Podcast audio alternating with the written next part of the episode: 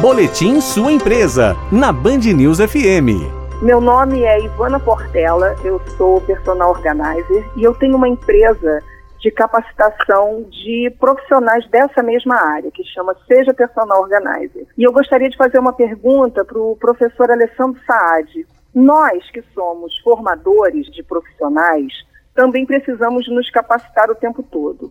Quando nós abrimos muito o leque, às vezes a gente acaba fugindo um pouco e até confundindo mais, não sei, os nossos alunos com muita informação. Isso enriquece ou acaba confundindo. Ivana, você tem um, um dilema muito bom aí, ah, e eu concordo com você, você tem que tomar cuidado.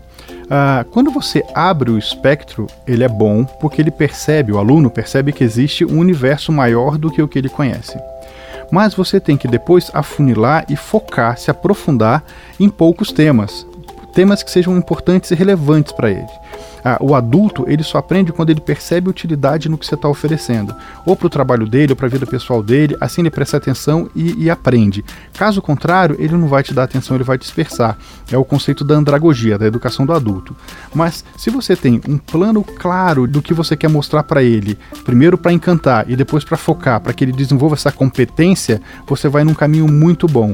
E mostre para ele também que se ele quiser se aprofundar naquele outro assunto que você não se aprofundou, você pode mais para frente oferecer um outro curso num outro momento.